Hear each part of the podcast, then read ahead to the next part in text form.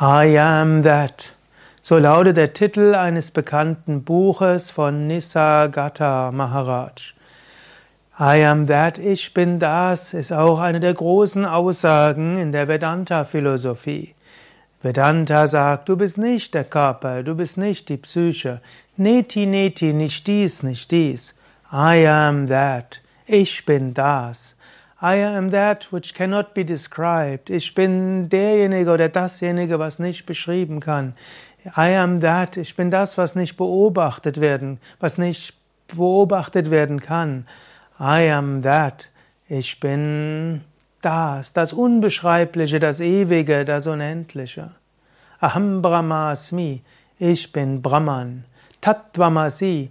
Das bist du. I am that.